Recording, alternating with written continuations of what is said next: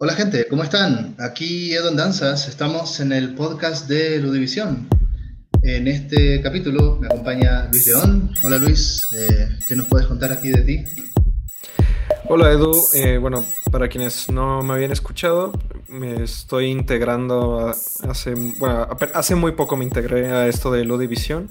Estoy emocionado de ser parte de este proyecto y pues quiero ver qué sale. Para quienes eh, no me conozcan, pues yo tengo un canal de YouTube donde subo eh, video ensayos hablando sobre diseño de videojuegos. Últimamente estoy con una serie que acabo de empezar que se llama Detrás del Beat, donde hago como entrevistas hablando sobre cuáles son los procesos detrás del desarrollo de los videojuegos. Y yo tal cual, pues soy estudiante de diseño de videojuegos, por lo tanto, este, bueno, los videojuegos es un tema que también me gusta muchísimo. Yo lo, quizá yo lo veo más desde un aspecto de, pues, la creación, ¿no? Eh, yo sé que ustedes tienen otro tipo de enfoque, entonces yo creo que esto se va a poner muy interesante, ¿no? Vale, vale, bueno. Eh, esto es parte de un nuevo sistema de podcast que estamos desarrollando, donde vamos a empezar a entrevistar a algunos de los miembros del equipo y a algunas otras personas externas que pueden ser eh, personas con opiniones interesantes sobre temas vinculados al videojuego y a las culturas que emergen de él. Y en esta ocasión vamos a hablar sobre un juego que, no sé, en lo, personal eh, sí me impactó mucho, eh, el Kentucky Road Zero. Eh, ambos lo jugamos. y la verdad es que por las conversaciones previas, creo que, no sé, ambos estamos como bien emocionados por lo que percibo de poder hablar sobre este juego tan, tan, tan tan especial, digamos, no, exagero, creo, eh, sí está bien rarito, ¿no? No sé, a ver, ¿cómo, cómo vemos el asunto? Presentemos el juego, ¿no? Eh, ¿Qué podemos decir del, Kentucky, Luis? Eh, bueno, este, no, no, no, sé si califico de un experto de este videojuego, pero este sí es un juego que me gusta muchísimo. Yo diría que es de mis videojuegos favoritos. Y es que también la, forma en la que me ha impactado es muy, muy grande. Eh, y es que, bueno, para quienes no conozcan muy bien Kentucky Road Zero, pues es un videojuego que se ha estado publicando por actos a lo largo de 7, 8 años aproximadamente. Eh, fue un videojuego que se publicó en Kickstarter allá por 2012, 2011. Yo no había escuchado de él. Esto ya fue retroactivo que yo estuve buscando. Y el juego tenía un look muy diferente. Este, era un videojuego que se promocionó como algo estilo de... Eh, algo sobre la, americana, ¿no? Como le llaman este, como género, o ese tipo de, historias, ¿no? Que se desarrollan como en la parte rural de Estados Unidos, como esta parte folclórica hasta cierto grado. Eh, y ya el videojuego se financió, salieron los primeros dos actos en 2013, si mal no recuerdo con un interludio, porque es otra cosa que en Tokyo Road Zero tiene una estructura muy teatral. Eh, de lo que yo creo que vamos a hablar mucho más a, más a fondo más adelante, espero. Pero eh, bueno, el punto es que estuvieron saliendo los cinco actos hasta el año pasado. El año pasado salió el último. Y esto fue después de una sequía de como dos años. El, el cuarto acto salió en 2018, si mal no recuerdo. Y el tercero había salido en 2016-2015. Entonces, pues sí, el juego lleva muchos años este, desarrollándose. Eh, ahí hay muchas, mucho material escrito, he leído muchas entrevistas al respecto. Y pues están los cinco juegos y hay cinco interludios entre cada uno de estos actos, cada uno este, complementando como es, al juego. Pero bueno, y eso es lo básico, está desarrollado por un estudio que se llama Cardboard Computer, que son dos personas, nada más. Y también por eso es parte de por qué habían tardado tanto en sacarlo, ¿no? Porque ellos, este, por lo que he leído, pues bueno, tienen sus otras cosas, no es lo único que hacían. Este, habían llegado a ser profesores, si no me, si no me equivoco, sobre diseño de juegos precisamente. Entonces, este, pues es un proyecto que pues, ha tardado muchos años, pero al fin ya está completo. Eh, y está la, la, TV Edition que salió en consolas y está la, la versión original, por así decirlo, en, en PC. Eso es como lo básico, eh, del juego. Mira, al respecto, yo creo que dos, dos, comentarios, dos observaciones. Primero, ¿qué pasa en el 2020 con los juegos viejos que se vuelven famosos en el 2020? una primera cosa que me llama la atención, partiendo por cosas como Among Us, por ejemplo, ¿no? Eh, qué interesante por lo demás que esté pasando este fenómeno, ¿sí? Eh, finalmente, me parece que, eh, a ver, yo, yo como conocí el juego, lo conocí por, yo veo el trabajo que hacen los periodistas de Eurogamer, ¿no? Ahí lo, lo recomiendan como mejor indie del 2020, y justo hacen esta observación que estás planteando tú, ¿no? De que, oye, el juego no es precisamente del 2020, si es un juego antiguo.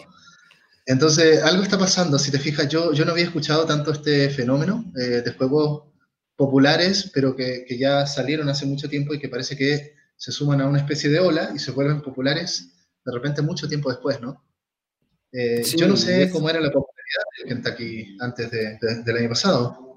Eh, bueno, yo, bueno, como lo he venido siguiendo de hace años, siempre ha sido un juego muy de culto. Incluso ya ahora que salió en su, en su enteridad, sigue siendo un juego muy de culto. Muchas publicaciones, muchas personas, muchos desarrolladores, mucha gente en Twitter, en muchos círculos de, de, videojuegos quizá, o de gente que les gusta lo, independiente, o están como muy al tanto de esto. Eso, de algo que me he dado cuenta es que para muchos que lo han jugado, se ha vuelto de sus videojuegos favoritos jamás. Y muchos dicen eso, es de los mejores videojuegos jamás creados o es de los videojuegos más interesantes que jamás han salido. Quizá eso también, esto de mejor videojuego también es muy cualitativo, es una, es un, bueno, es muy, puede caer mucho en, algo muy subjetivo, pero lo cierto es que, pues eso, yo siempre he visto esto, de que mucha gente se, se, ha dedicado a escribir artículos enteros sobre este videojuego. Yo cuando lo descubrí, creo que fue en 2013 o 2014, y estaba yo mucho más eh, chavito, estaba más adolescente. Em, yo cuando justamente lo leí en una, no me acuerdo si fue la primera vez que leí sobre este juego, pero un artículo que se me ha grabado fue de una publicación que se llamaba Killscreen, no sé si la, conociste. No, ahorita ya, ah, bueno, es que ahorita ya no existe Killscreen, pero fue una revista que publicaba mucho sobre videojuegos, fue una, yo creo que mis grandes inspiraciones como en cómo veo los videojuegos. Pero Screen llegó a escribir mucho sobre Kentucky Road Zero. Eh, ha ganado, pues eso, bueno, algunos reconocimientos, quizá no tantos. Y pues ahora que salió ya la versión completa, mucha gente no volvió a escribir sobre el juego cuando salió, pero sigue siendo pues, algo muy de culto, ¿no? pero de, nuevo, es eso, de que la gente que lo conoce tiende a, calificarlo como una obra maestra. Eh, los que lo conocen. ¿no? Yo concuerdo, yo creo que ha sido uno de los juegos más únicos que he jugado en mi vida. Eh, ahora, eh, entiendo, por ejemplo, esto de mejor indie del, año, ¿no? Puede que haya gente que no tolere los primeros 25 minutos, ¿sí? tampoco es un juego que te enganche tan de buenas a primeras, siento yo. te va enganchando muy de a poco. Sí. puede que sea un juego, es raro, y puede que esa rareza a mucha gente la espante simplemente, ¿no? Creo que hay que considerar eso también. Sí, justamente es un juego muy lento y bueno, eso puede eh, alejar a algunas personas. A mí en lo personal me gusta mucho el ritmo. Creo que, bueno, este, una vez, ya desde, ya desde que comienza el juego, eh, bueno, este, alude mucho a, esta cuestión del realismo mágico, ¿no? este, este género, bueno, esta pues, forma de escribir que se dio mucho eh, con el boom latinoamericano y poco a poco lo, lo fueron está, adoptando en muchas otras partes del mundo. Pero lo hace también mucho justamente a través de este lente como folclórico estadounidense. También tiene mucho de esto que le llaman el Southern Gothic. Este, pero eh, bueno, tiene una mezcolanza ahí de varias influencias. Pero una ya desde el comienzo, no sé si también te fijaste en esto, que una de las primeras cosas que mencionan es la, Granja Márquez, que es como, lo, siento yo que es una referencia muy clara a Gabriel García Márquez. Gabriel García Márquez lo, tomé tal cual. Sí, sí. Hablan de Macondo, en, algún momento mencionan la palabra Macondo. Sí, justamente. Eh, es curioso, ¿eh? Es curioso, porque se supone que estos lados están divididos, ¿no? Como tú no puedes mezclar Macondo con con la tradición estadounidense de estas historias, ¿no? Que, eso me llama la atención también, ¿no? como que el realismo mágico con el boom latinoamericano de literatura se, se, volvió una cosa muy latinoamericana y yo digo, oye, perdón, ¿sabes qué? Hay tradiciones de realismo mágico en muchos lugares del mundo. Cuando tú ves el cine de Custurica, por ejemplo, a mí me parece realismo mágico balcánico, ¿sabes? Eh, y este tipo de, historias yo, yo, lo asocio mucho con, con, el cine de los hermanos Cohen también, ¿no? Eh, que, que, tiene esta especie de realismo mágico estadounidense.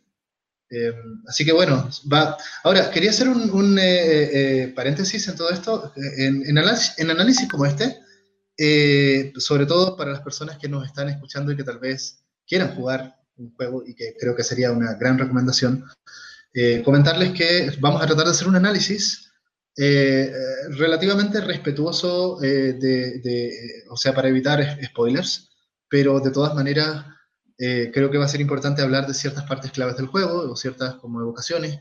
Yo, yo lo que me imagino es como cuando tú vas al lanzamiento de un libro donde hacen una gran reseña de un libro, pero no te spoilean el libro. Entonces, yo creo que es un poco ese, ese esfuerzo el que tratemos de hacer, Luis, ¿no? Para tratar de, mantener también esa experiencia, ¿no? Para los jugadores que quieran eh, probar este juego. Sí, eh, definitivamente. Y bueno, ya lo conversábamos antes de empezar a grabar el podcast, pero de por sí, Kentucky Road Zero es un videojuego del que, bueno, a mí me parece que es muy, no sé si diría que es difícil hablar de él, pero es que yo creo que no importa cuánto hablemos del juego, hasta que no lo experimentas, como que muchas cosas no, no, las vas a sentir o no te van a quedar muy claras, porque es un juego que a mí me parece que es muy, transgrede muchas nociones o es muy, este, mm, yo quisiera decir que lleva hasta sus últimas consecuencias el tema del realismo mágico, porque creo que literalmente algo que logra es colarse en el mundo real. Y, por qué lo digo? Lo digo porque, bueno, también para las personas que no, lo sepan, y no sé si también tú lo sepas, Edu, pero es que, por ejemplo, lo de los interludios, también por eso eh, Kentucky Road Zero también es una experiencia que, que, que, dependiendo de cómo la hayas vivido, pues lo vas a percibir muy diferente, ¿no? Pero eh, el primer interludio eh, que, que, toma lugar en una, este, en una galería de arte, esa galería de arte, estos desarrolladores sí la hicieron en la vida real. Eh, esta galería la hicieron, hicieron eh, una, galería real, una exhibición la abrieron eh, y, existió durante unos meses. El segundo interludio que era... ¿Existió Lula, la, artista conceptual? Bueno, o sea... no, ella no existió, pero claro, hicieron una recreación de la exhibición en la vida real. Y, por ejemplo, el segundo interludio creo que es el de la obra de teatro, eh, el, guion, el guion de la, obra existe, lo, puedes comprar en internet. Eh, el tercer interludio creo que es el del teléfono. Ese teléfono, si vives, eh, si, marcas bien, porque yo intenté marcar una vez, pero creo que por lo de las zonas no me funcionó. Tú puedes marcar ese teléfono y existe, existe esa línea y tú puedes interactuar con esa línea. Entonces, muchas de esas cosas, de nuevo, del juego, creo que las hicieron de una manera muy transmediática y creo que le beneficia mucho al juego, de nuevo, por todo ese tema del, realismo mágico, porque luego el juego también se mete mucho en, esto de, por ejemplo, de las computadoras, de la ficción, ficciones dentro de ficciones. es muy, es muy postmoderno en muchos sentidos, ¿no? Y, creo que que lo lleve al campo de lo interactivo, pues lo, lo, vuelve incluso, le da muchas más capas, ¿no? No sé cómo lo ves tú. A ver, yo no tenía conocimiento de datos, ¿no? Eh, lo que me llamó la atención, después me, dejó un poco preguntándome, el, eh, el, cuarto interludio, el del canal de TV, eh, al principio del juego también aparece un logo de ese canal, supuestamente. Es un canal comunitario. Yo me pregunto, ¿existe ese canal? Con todos los datos que me has dado, yo tiendo a creer que sí. El canal no existe, pero bueno, en fin. Pero... a ver, yo creo que Ah, una disculpa. Bueno, es que el canal no existe, pero bueno, para aclararte la duda ahí rápido, eh, digamos que es que en el cuarto interludio están grabando como una, transmisión de televisión.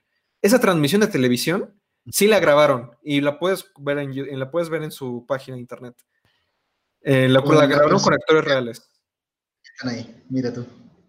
Sí. Vale, a ver si a ver, si esto va a aparecer en YouTube, eh, sería muy bueno complementar en los comentarios ahí, en, la descripción, con material informativo de esto, ¿no? Que sería interesante divulgarlo también.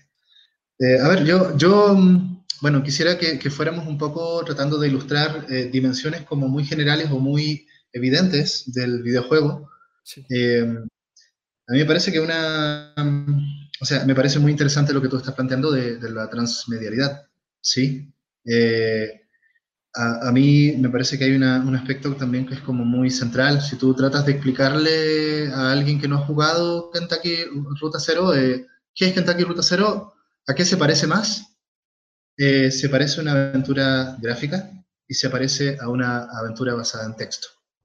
Sí. Y creo que eso hay que tenerlo muy en cuenta en términos de que, sobre todo, la dimensión textual, ¿no? Eh, me parece que el texto aquí es de lo más fundamental. Eh, gran parte del gameplay se basa en texto. Por lo tanto, es un juego donde vamos a leer mucho. Eh, creo que nunca había visto un juego, aparte de las aventuras basadas en texto, ¿no? que pusiera tan de relieve el texto. ¿no? Eh, pueden haber juegos con muy buen texto, pero aquí el texto es protagónico en gran medida. No sé cómo ves. Estoy, estoy completamente de acuerdo. Y es que, de nuevo, el juego, el juego abraza completamente sus influencias literarias. De nuevo, a mí el comienzo, aunque hace referencia principalmente a estas cosas de 100 años de soledad, también, por ejemplo, yo no, no, no, no encontraría muy escabellado que también esté muy influenciado por Pedro Páramo. Sí. Porque creo que también tiene mucho eso de que llega, llegan a un pueblo donde empiezan a encontrar fantasmas. O bueno, no son literalmente fantasmas, sino que son personajes que, que, te hacen, el juego te hace dudar si, si estaban ahí, o que si son espectros, o que qué son lo que están ahí. También luego más adelante, uno de los puntos claves que salen como unas especies de, de, personas que están muertas, pero siguen, siguen trabajando. Este, son estos como esqueletos que salen. Este, ah. Digo, bueno, creo que simplemente es como que trae todo esta, este bagaje, ¿no? Como de, del realismo mágico, este, tanto latinoamericano como el, como el, estadounidense, ¿no? Y, y pues sí, el hecho de que sea un juego muy literario también se traduce en que el juego también hace mucha, mucha oda a los juegos de texto. Hay una sección en el acto 3, que también es de las secciones que más me quedaron grabadas, donde estás jugando una aventura de texto dentro del propio juego. Y es que eh, justamente creo que eso también lo hace porque remite a Colossal Cave Adventure, que justamente fue el primer videojuego de texto, si no me equivoco. Y creo, si no me equivoco, no lo he jugado, que también toma lugar en, las cuevas de Kentucky. Entonces, esas son ese tipo de capas que a mí se me hacen muy interesantes de desglosar. Y creo que, de nuevo, podemos estar aquí muchas horas hablando sobre el juego, pero eh, sí, definitivamente el texto, el texto, el texto eh, es muy, muy central este, en, este, juego. Se me hace muy bonito. A ver, eh, gran parte, hay, varios, varios temas, no sé muy bien cuál, cuál opción decidir, como pasa en el juego también. Sí. Sí, tengo dos líneas de texto y tengo que decidir por cuál me voy. La primera es la interactividad de ese texto. Y la segunda es el carácter indie de distintos aspectos del juego. Por lo pronto, voy a elegir hablar sobre el carácter indie. Vale, sí, bueno, el carácter indie ¿no? de este juego también tiene mucho que ver con, con, la temática misma, ¿no? Eh, los lugares ficticios que estás recorriendo ahí, bueno, que ahora ya me deja la duda un poco, no sé si son lugares ficticios.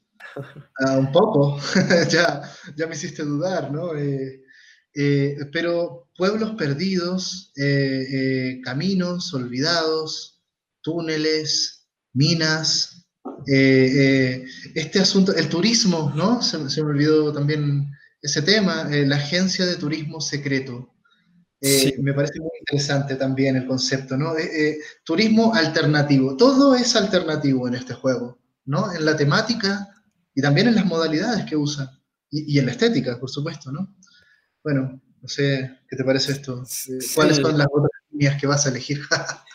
es que, eh, de nuevo, hay muchos temas este, que me gustaría tocar de ahí. Es que, bueno, el juego, me, para empezar, me, lo he pasado dos veces y justamente estaba considerando volverme a pasar una tercera vez porque es lo que me gustaría. Y con, con, con, eso que me lo he pasado dos veces también es muy relativo. porque como me, pasé varias veces los actos mientras estaban saliendo, entonces también, o sea, por ejemplo, los que más tengo presentes son los primeros tres. El cuarto, el cuarto y el quinto no, ya no tanto, pero como son los más recientes que jugué, pero bueno, lo que iba con esto es que, eh, bueno, Kentucky Road Zero, eh, sí, tiene una estética muy, muy particular y de nuevo, tiene muchas influencias detrás. Por ejemplo, una de las influencias que yo creo que más tiene, o me gustaría creer que la tiene, a mí me recuerda mucho al cine de David Lynch. Eh, me mm. recuerda mucho a David Lynch, eh, ya no solo como por toda esa cuestión onírica, como de, bueno, también como de, eh, los, los, quizá los planos, los colores, la música, sino también por, por qué tan presente está la tecnología porque luego muchas películas de David Lynch también este, juegan con esta idea de eh, las, televisiones, este, como la, electricidad. Está muy presente en sus películas. Las carreteras también son elementos que están ahí y está muy presente claramente en Kentucky Road Zero. Pero, tecnología no entera, ¿no? Sí, o sea, bueno, de nuevo, todo es un muy, como muy low-fi. También no sé si conozcas este término, que también es el, el low-fi es completamente Kentucky Road Zero. Y a mí, bueno, por ejemplo, en lo personal, yo como diseñador de juegos, como desarrollador de juegos, Kentucky Road Zero me, ha inspirado de grado de que luego muchas cosas que yo hago, las hago también pensando como en Kentucky Road Zero. O sea, como que las hago, como que ahorita, bueno, ahorita yo que quizás estoy empezando también con mis proyectitos personales.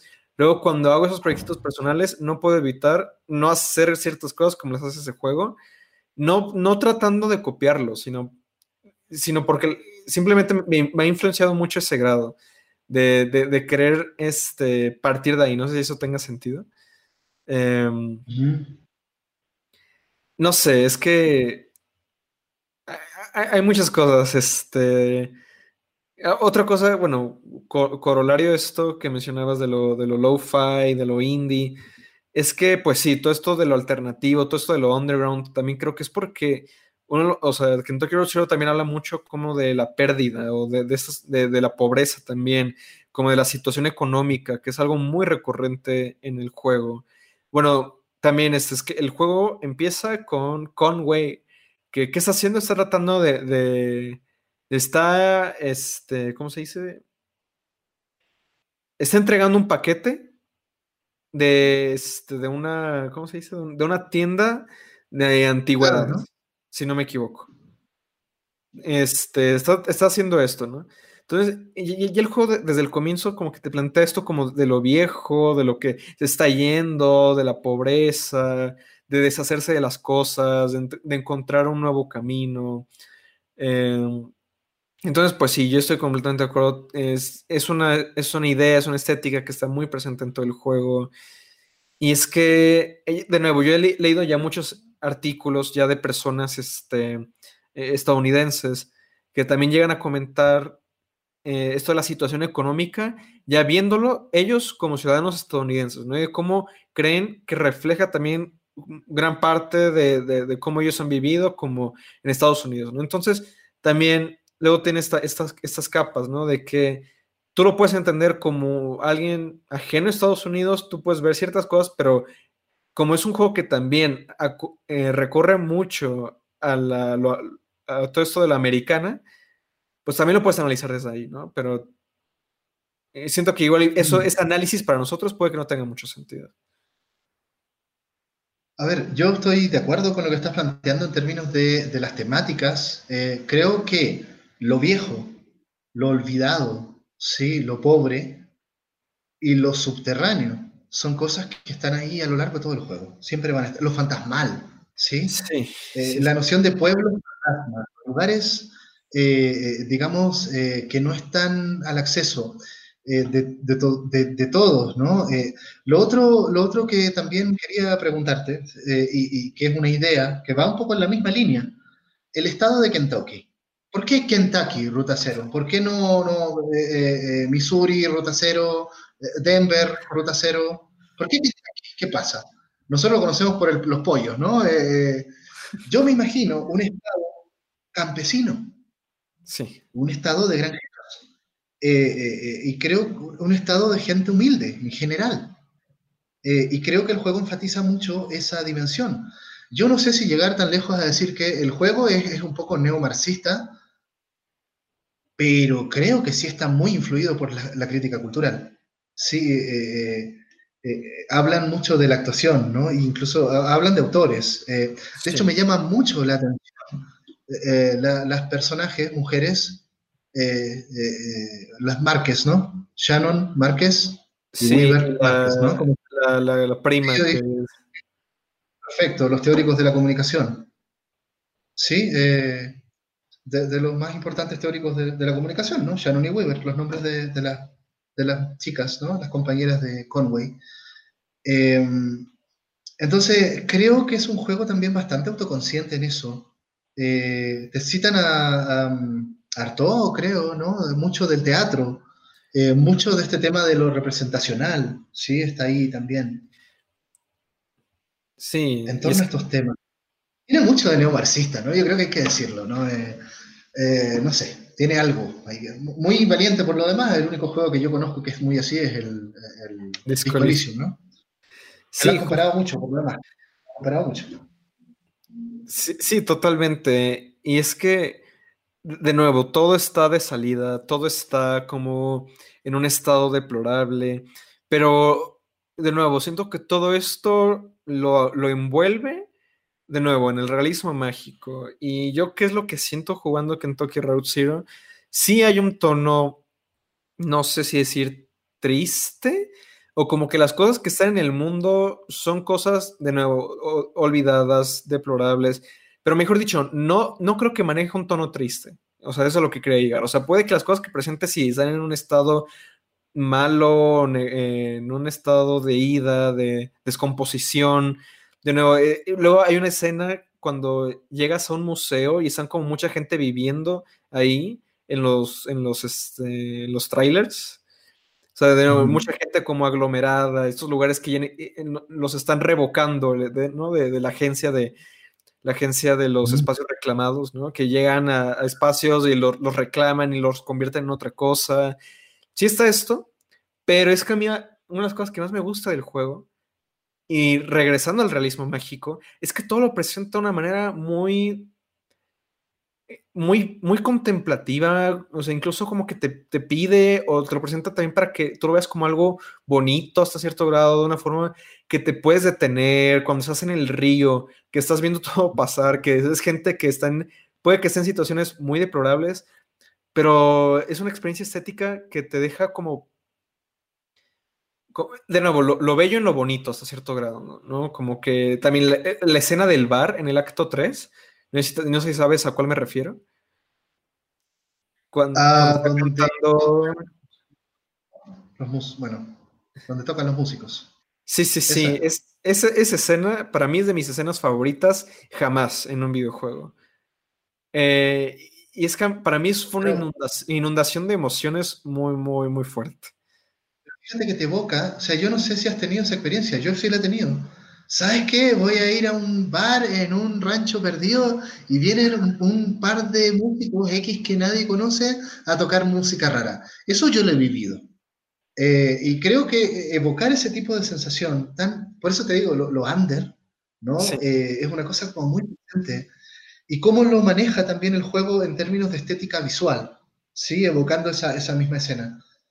Eh, pero hay cosas también inexplicables, muy del realismo mágico, ¿no? Por ejemplo, eh, pregunta, yo lo asumí como tal. Eh, ¿Los músicos son cyborg? ¿Por qué cuando caminan suenan como ¿Va? Eh, una, de las muchas preguntas que te deja el, juego, ¿no? Tú ves caminar a los músicos y suena... Sí, yo dije, a ver, ¿cómo, te explicas eso? Porque nadie alude a nada, ¿no? Se naturaliza que... que son una cyborg, ¿va? Sí, es que yo creo que esa pregunta no, no, sé si tiene respuesta y si la tiene yo creo que no importa. ¿Y por qué lo digo? Lo digo porque creo que me, gusta mucho esto que hace el juego justamente, de que te presenta varios elementos que no, necesariamente tienen una respuesta, ¿no? Y, y, también gran parte del realismo mágico que es, es presentarte situaciones extraordinarias que son parte de este mundo y nadie se las cuestiona ahí. Son parte normal de, este, de esta ficción tú llegas a este mundo y para ellos es normal que de pronto el techo de un bar se empiece a descomponer, ¿no? Bueno, quién sabe si sí pasó dentro de la ficción o si nosotros lo estamos viendo así. Para ellos es normal que salgan esqueletos caminando y les empiecen a hablar, ¿no? Para ellos es normal que exista la ruta cero, que es como un círculo infinito del que para salir de él tienes que quedarte parado viendo una, una forma y luego la ruta cambia y vas en contrarreloj. Eh, es que son ese tipo de cosas que a mí me gustan mucho de las influencias que, que carga Kentucky Road Zero. Y, creo que es de los mejores videojuegos, de las mejores obras audiovisuales que lo ha representado, ¿no? Que lo ha llevado fuera del texto, usando el texto. Que, nuevo, regresamos a esa cuestión del texto. Mm, ahora, hay cosas como muy no textuales. Eh, por ejemplo, eh, la primera vez que tú llegas a la ruta cero, es bien raro, ¿no? Eh, pero creo que lo, lo, podrías explicar textualmente, pero no, en este caso tú lo juegas, tú te mueves por la ruta cero, ¿sí? Y tienes que además llegar a distintos lugares en la ruta cero, que es todo un rollo, ¿no? Sí. Eh, eso, eso sí está muy David Lynch, ¿no? Eh, eh, me recuerda, ¿sabes qué? autopista perdida. Sí, ¿no? sí, sí. autopista perdida, ¿no? En los highway. Eh, con su qué, ¿no? Eh, además, la ruta cero está conectada con, bueno, con el lago, ¿no? Hay un tema de lo... Eh, tienen también, y, y, por otra parte, es, es, muy raro esto, porque tiene como un vínculo con la naturaleza, ¿sí? Eh, lo, los pájaros, ¿no? La importancia de los pájaros en particular, creo que, que, que, es notable en el juego, además del tema tecnológico y, moderno moderno antiguo, no sé cómo llamarlo, ¿no? Como de, de, estas épocas que quedan en el rezago, ¿sí? Y que habría que ver también eh, qué, qué, significa Kentucky para, para los estadounidenses. Me queda un poco esa gran duda, ¿no? Sí, es muy buena pregunta. Sí, es que esto de la tecnología, pues de nuevo, creo que es muy relevante porque también uno de los temas, uno de los puntos principales de la historia es cuando llegan a esta cueva, de nuevo, la, una cueva en Kentucky, como el Colossal Cave Adventure. Y está lo de un, unos, unos señores, que bueno, es como una historia que está un poco en, eh, en el trasfondo del juego, pero nadie como que te la explica realmente, tú, como que tú tienes que realmente es, excavar. Y es que, bueno, paréntesis, es que Kentucky Road Zero también es un juego que exige mucho, mucha atención, exige que, que tú le estés constantemente pensando, que tú estás constantemente... No es para todos, eso es clarísimo. Eh, sí. Hay gente que, que, le va a disgustar mucho el juego, no, lo, no va a enganchar, ¿no? Sí, o sea, eh, es que es un juego que, que, que exige mucha concentración porque te, tienes que tú hacer mucho, unir muchos puntos, porque el juego simplemente te los presenta, pero no necesariamente te dice si están conectados o no, porque por ejemplo, cuando justamente el primer interludio, que es una exhibición de Lula Chamberlain, que es un personaje que luego aparece en el segundo acto, pero aparece como muy poco. Pero luego hay otros personajes eh, que tú conoces, que están conectados a ella, porque fueron personajes que habían eh, participado con ella en esos proyectos de hace varios años de tecnología, que poco a poco se fue rezagando, porque eran parte de sus investigaciones para hacer avances en, en ciertas cosas. Toda esa subtrama te la podrías, por ejemplo, podrías nunca darte cuenta que está ahí, ¿no? Pero depende de lo que elijas, porque ahí creo que falta otra, otro elemento que es como muy clave para entender esta experiencia, que es eh, cómo las opciones que tú decides crean el relato. Sí. Eso me parece muy interesante. No es que haya una historia previa y tú dentro de la historia que ya está prefigurada, eh, eh, vas eligiendo la opción. No, cuando tú, por ejemplo, te preguntan, oye, de tu familia, me acuerdo de ese diálogo, ¿no? Oye, ¿y tú tienes familia? Le preguntan a Conway, el camionero. Uh -huh. y, y, hay tres opciones, ¿no? Eh, que, que, creo que eran mis papás fallecieron, tengo un hermano por ahí o no, estoy solo. Bueno, algo así, ¿no? No me acuerdo. Yo, yo puse la del hermano, ¿sí? Cuando yo dije tengo un hermano, eso se vuelve realidad en la historia. Ten, Conway tiene un hermano. Si yo no hubiese puesto esa opción, eso ya no sería parte de la narrativa del juego. Sí, eso es lo curioso. Y después vienen las preguntas posteriores. ¿Y a qué se dedica tu hermano? ¿No? Yo puse, ah, es un banquero. me acuerdo de ese diálogo. Sí. Entonces, eh, el juego se termina adaptando un poco a las opciones que tú vas tomando. Eh, y, en ese sentido, cada historia es particular. Cada vez que tú juegas a Kentucky, vas a tener tu historia. Porque además el juego sigue los diálogos, ¿no? Como el ejemplo que puse. Yo hablé de mi hermano, por lo tanto me preguntan de mi hermano. Si yo no hubiese dicho que tengo un hermano, no existe mi hermano, ¿no? Y la historia se va por otro lado. Y vas a tener otro güey, ¿no? Sí, eso que acabo de decir eh, es de mis cosas favoritas del juego. Porque justamente yo lo empecé a jugar porque eh, el, primer artículo, mi primer acercamiento con Kentucky Road Zero fue un artículo que hablaba de cómo el juego maneja las decisiones, porque de nuevo, no son decisiones que afecten el desenvolvimiento de la trama, aunque luego ahí hay un rollo muy, muy curioso con el acto 4, pero bueno, eso es otro tema, ahorita no me quieres ver. Este, no, no cambian la trama, no, no es como un juego de Telltale, por eso no, no me gusta decir que es una aventura gráfica, aunque tiene elementos, porque creo que uno esperaría, ah, es que mis decisiones van a importar, pero no.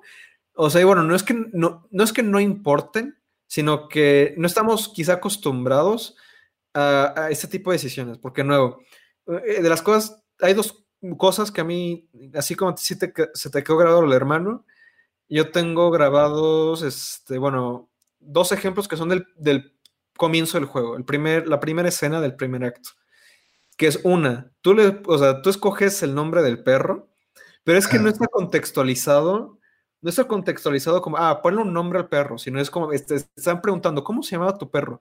Y es que tú puedes decir, ah, es Blue, la, yo me acuerdo las opciones, Blue, se llama Homero, bueno, Homer, creo. Es una, perra y se llama Blue. Ajá, es una perra y se llama Blue, es un perro y se llama Homer, o no tiene nombre, es un perro, cual, cual, cualquiera. Y es que ahí en ese instante tú estás definiendo el trasfondo del perro, por ejemplo. Y luego, e, e, en esa misma escena, eh, cinco minutos más tarde, eh, el señor de la gasolinería, porque el juego empieza en una gasolinería, eh, te pregunta, bueno, te, te, dice, ah, ve a la computadora y tú vas a poner la contraseña y la contraseña es un poema que tú estás construyendo en tiempo real. Eh, eso, para mí eso es Kentucky Road Zero, eh, como en, una, en, una, cápsula. Cuando se está pidiendo escribir la contraseña en una computadora en tiempo real, o sea, que tú lo estás armando, ¿no? Y de nuevo, esta configuración, este poema va a ser diferente para cada persona que lo vaya a jugar. Y también el momento de la canción en la taberna, la canción, tú escoges los versos mientras van ocurriendo en tiempo real. Entonces, de nuevo, eh, tiene una, una, cuestión de performance muy, muy muy única. Creo que habías mencionado un poco del teatro. Y es que esa de las, también de las cosas principales de Kentucky Route Zero es esto del, del, performance, de que cada jugador va a responder. Eh, o sea, el juego, de nuevo, tú vas creando el contexto del juego y tú vas respondiendo como. Ay, no sé cómo plantearlo. No sé si tú me, me puedes ayudar un poco o cómo lo percibes tú. Yo, en relación a eso que estás planteando, eh, me, pareció muy interesante el contraste con, los juegos de Telltale, donde te dicen, tu decisión está importando. Cuidado, esta decisión es importante. ¿ah? Uh, esto, esto que le dijiste a esta persona va a influir después. ¿ah? Uh, aquí, eh, eso es lo que no pasa en Kentucky, ¿no? Es como si nada importara. ¿sí? Es, como, es como si nada fuera trascendente. Y el mismo juego también es una oda a lo que no trasciende, ¿sabes? O sea, lo contrario de trascendente es inmanente, ¿sí? Es el aquí y ahora. Esto es algo de aquí, ¿no? Entonces, esta sensación como de poema, eh, donde también tienes que hacer un poema muchas veces y decir frente a alguien que te dijo, oye, mira, hay un río, y tú dices, sí, eh, o te quedas callado, o dices, en verdad estoy viendo los pájaros.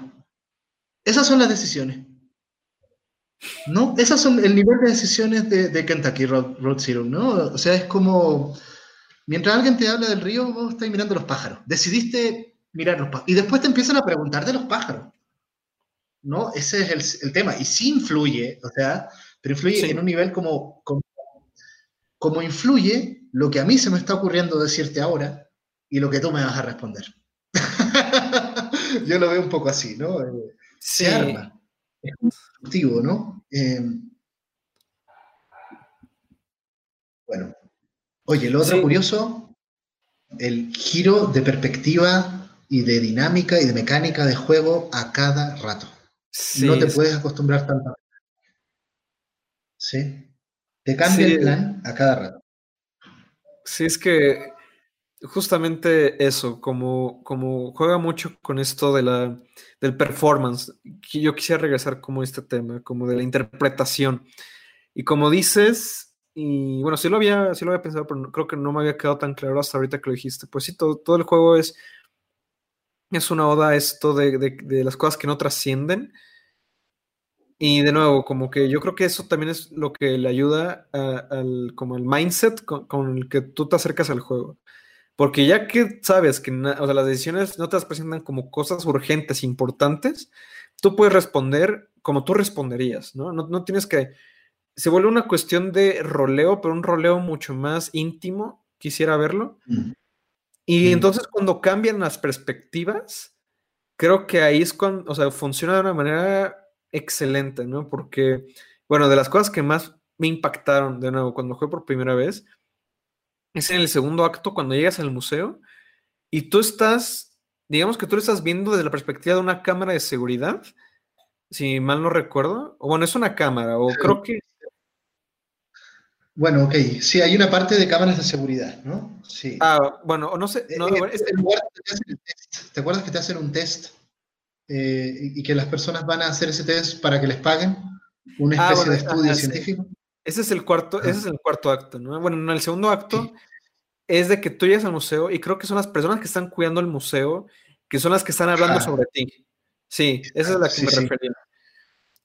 esa se me quedó muy grabada, porque de nuevo, de pronto cambia, tú sigues controlando al mismo personaje, pero el que los diálogos solo responda desde la perspectiva de otros personajes, es que ahí siento que hay muchas capas, porque ahí ya no se vuelve de que tú estás contestando los diálogos en la perspectiva de Conway, sino que es que es como un juego mental muy, muy poderoso, porque tú estás ya, digamos que ya en el futuro, después de que eso pasó, aunque tú estás jugando esa escena en tiempo real, te lo contextualizan en que lo estás viendo desde desde el futuro. Entonces tú respondes lo que los guardias, creo, ¿Se acuerdan que tú contest que Conway contestó en el pasado mientras tú lo estás jugando en el presente? Eh, y es que creo que está, no sé si le estoy explicando bien o si, estoy aquí como... O sea, yo ya lo viví, yo te entiendo perfectamente, no sé si la gente lo va a entender. Sí, exacto, exacto. es que eh, de nuevo, no sé si es mucha enredadera para la gente. Para ti fuera un presente, pero la gente que habla de eso lo vive como un recuerdo, ¿no? Sí es, difícil de entender, pero los que lo hemos vivido ya, ya sabemos, ¿no? Eh, el asunto, ¿sabes qué? Yo, para, tratemos de ir un poco cerrando porque el podcast está muy largo y creo que podemos hacerlo de tres horas si queremos, muertos de la risa, porque podemos tomar cada cosa, cada escenario, por ejemplo, y hablar, pero bueno, creo que es importante también que la gente lo pueda jugar. A mí, yo creo que esto, este juego le fascinaría a Julio Cortázar, francamente. ¿Sabes? O sea, eh, yo pensé mucho en Julio Cortázar y en Rayuela, ¿no? Al jugarlo. Em, no sé, vive la experiencia, ¿no? Ahora, lo que sí, la conexión que te deja con tu vida real es tremenda. ¿No? Eh, o sea, después de jugar este juego, te dan ganas como de ver tal vez esos espacios, de hacer turismo secreto, Sí, de, dedicarte a sentir un poco más este mundo tan caótico y que si te das el tiempo también mágico, ¿no? Y tanta relación que hay, ¿no? Entre tanta cosa que tal vez no nos damos el tiempo para vivirla, ¿no? Yo, creo que eso te, lo transmite muy bien. Y el juego te deja en esa actitud. Entonces yo, yo ya lo viví cuando dije, ahora me toca Kentucky Road bueno, a ver, ok, déjame estirarme un rato, así, eh, a ver, ¿en qué andamos? ¿no? Estamos en un bar, venga. Sí, es como, es como descontracturante, ¿sabes? O sea, es, como un camping el rollo, ¿sí? Eh, tiene esa vibra, ¿no? Eh, aunque en, en esas disposiciones también eh, tú te conectas con ciertas cosas como muy íntimas y muy profundas. Te lo transmite muy bien, ¿no? A mí me deja en ese plan cuando juego Kentucky. Bueno, no sé. Sí, sí, o sea, a mí también creo que es un juego que de nuevo se cuela mucho hacia, la, hacia lo real. Bueno, bueno, está como, creo que está en un punto entre la realidad y la ficción. De nuevo, como por muchas cosas que toca el propio juego, ¿no? De nuevo, como que te, transgrede. Para mí, Kentucky Road Zero es un juego que transgrede en muchos sentidos.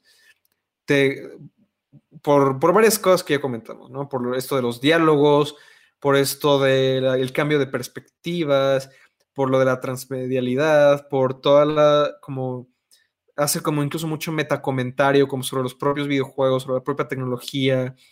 Y... al que tú te metes sin nombre, eh, eh, Sanadu. Sí, Sanadu. Y el mismo, bueno, bueno, eh, hay un interjuego entre lo que tú juegas en el computador en Sanadu y lo que le pasa a los personajes muy, muy fuerte ahí. De repente se me mezcla todo a mí, ¿no? Se, A mí se me mezcló con la, con la historia de Sanadu, que parece que es un poco a lo que tú estás aludiendo de Kentucky Ruta Cero. Perdón, de, de ah, Kentucky, eh, Colossal Cave Adventure. Colossal Cave Adventure. Eh, y tú decís, oye, a ver, espera, parece que las cosas que vivimos en, en Sanadu eh, le pasaron realmente a los personajes. Me quedé un poco pensando en eso, ¿no? Hay un juego ahí de, de la relación justo entre el juego dentro del juego, Sanadu, y la relación que tiene el juego con nuestra, nuestra vida real. ¿Sabes? Creo que eh, Kentucky Ruta Cero es nuestro Sanadu. Sí, sí, es justamente la, lectura que yo le doy. Y es que justamente eso es un juego muy, muy único, muy, muy diferente. Y yo creo que ahorita algo que, en lo que me dejaste pensando, quizá también ya para ir cerrando esto, es que, pues, ya que, ya que el propio juego pues trata mucho estos temas de como lo, perdido, lo olvidado, lo intrascendente. Pues digo, también me gustaría que fuera más conocido este viejo, que más gente lo probara. No me paro de recomendarlo. Eh, se, lo, he, recomendado a, muchos amigos míos. Pero quizás es como el propio como destino del juego, ¿no? Como terminar un poco eh, en, en, esta cuestión de que de que quizá, mucha, quizá algunas personas han escuchado de él, pero mucha, eh, puede que no todos lo hayan jugado. Yo creo que va a tener una gran influencia en los videojuegos independientes de los próximos años. Bueno, ya, ya ha tenido quizá eh, influencia, de nuevo, porque fue un, juego que se publicó a lo largo de varios años, pero puede que los juegos que inspire se van a volver más reconocidos que el propio Kentucky Road Zero. Así es como yo lo veo. Va a ser un juego fantasma, ¿no? Va a ser una leyenda urbana, ¿sabes? Como, como todas las leyendas urbanas de las que habla este juego, por las que vas viviendo, ¿no? Sí. Y eso nos lleva también a invitarnos a, bueno, ¿y cuáles son nuestras leyendas urbanas? eso es lo interesante yo veo, ¿no? Cómo trasciende un juego su rol de estar ahí y te invita a, a tener una disposición distinta hacia tu propia vida. Pues bueno. yo me quedaría un poco con eso, porque si no, el podcast sí puede ser, puede seguir, ¿eh? Puede seguir. Esto, el mismo juego de repente te lleva a eso, ¿no? Y esto, a ver, ¿a dónde se va a ir? Se puede ir para cualquier lado, ¿no?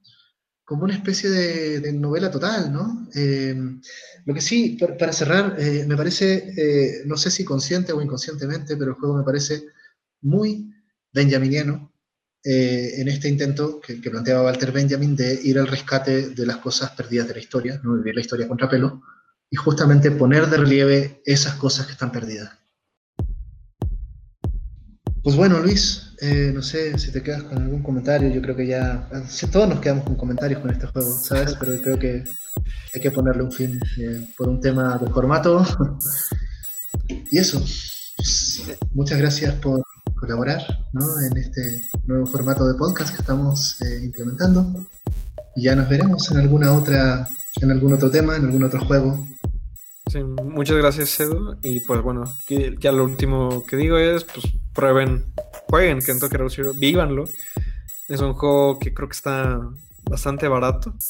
Y es que es, bueno, yo creo que es una experiencia como ninguna otra. No sé, es de los videojuegos más pues eso, transgredientes, transgresores, como se diga, que, que he jugado en mi vida. Vayan a jugarlo quienes no lo hayan hecho. Pues bueno, ya nos veremos en el próximo podcast. Hasta aquí nos quedamos. Que les vaya muy bien y ahí estamos en nuestras redes, en Facebook, pueden buscarnos en División. Hasta pronto, gente.